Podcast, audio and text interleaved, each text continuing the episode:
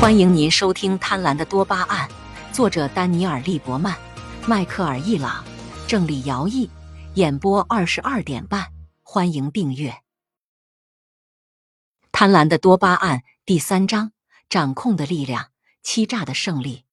一九九九年，兰斯·阿姆斯特朗在战胜了晚期癌症后，赢得了他的第一个环法自行车赛冠军。《纽约时报》的一位记者用一种在接下来几年里司空见惯的方式描述了他：一个意志坚强而专注的人主宰了这场巡回赛。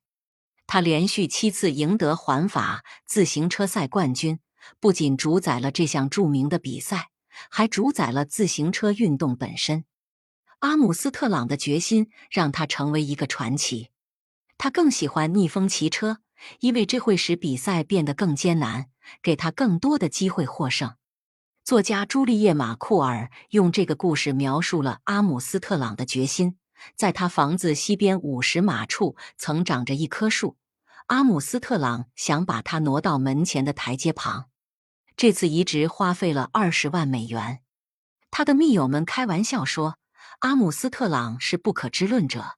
他设计了这个项目来证明他不需要上帝就能移山倒海。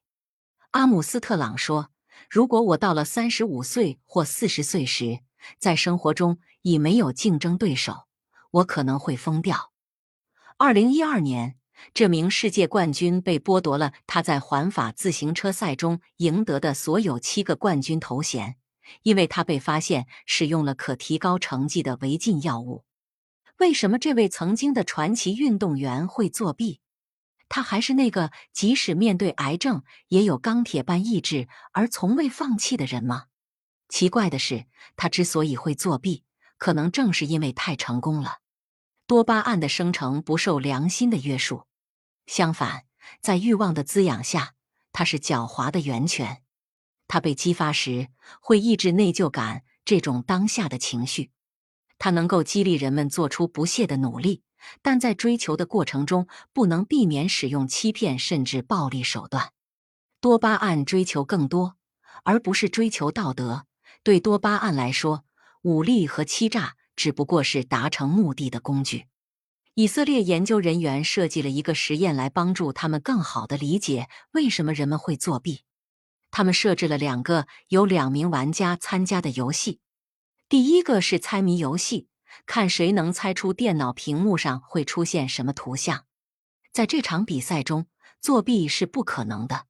第二个游戏则不同，一个玩家掷一对骰子，并告诉另一个玩家掷的的点数之和，点数越高，掷骰子的玩家得到的钱越多，对手得到的就越少。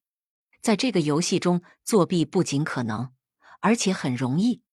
对手看不到真正的骰子，所以掷骰子的玩家可以报告任何结果。第一局的赢家和输家轮流掷骰子并宣布结果。因为掷骰子得到的点数是随机的，所以如果每个人都诚实，平均分应该是七分左右。实验中，第一局的失败者在第二局中平均得到六点多一点点，这与随机概率是一致的。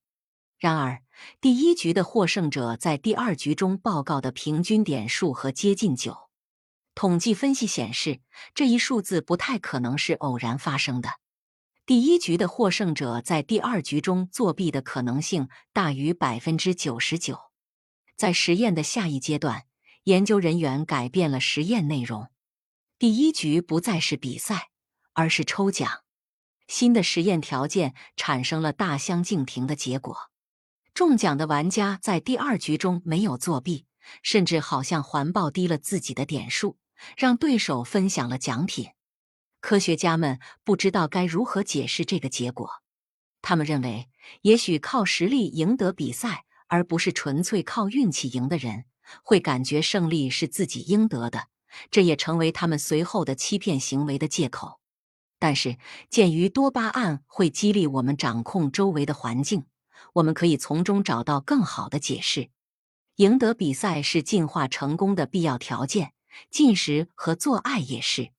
事实上，正是赢得比赛，才让我们有机会接触到食物和生殖伙伴。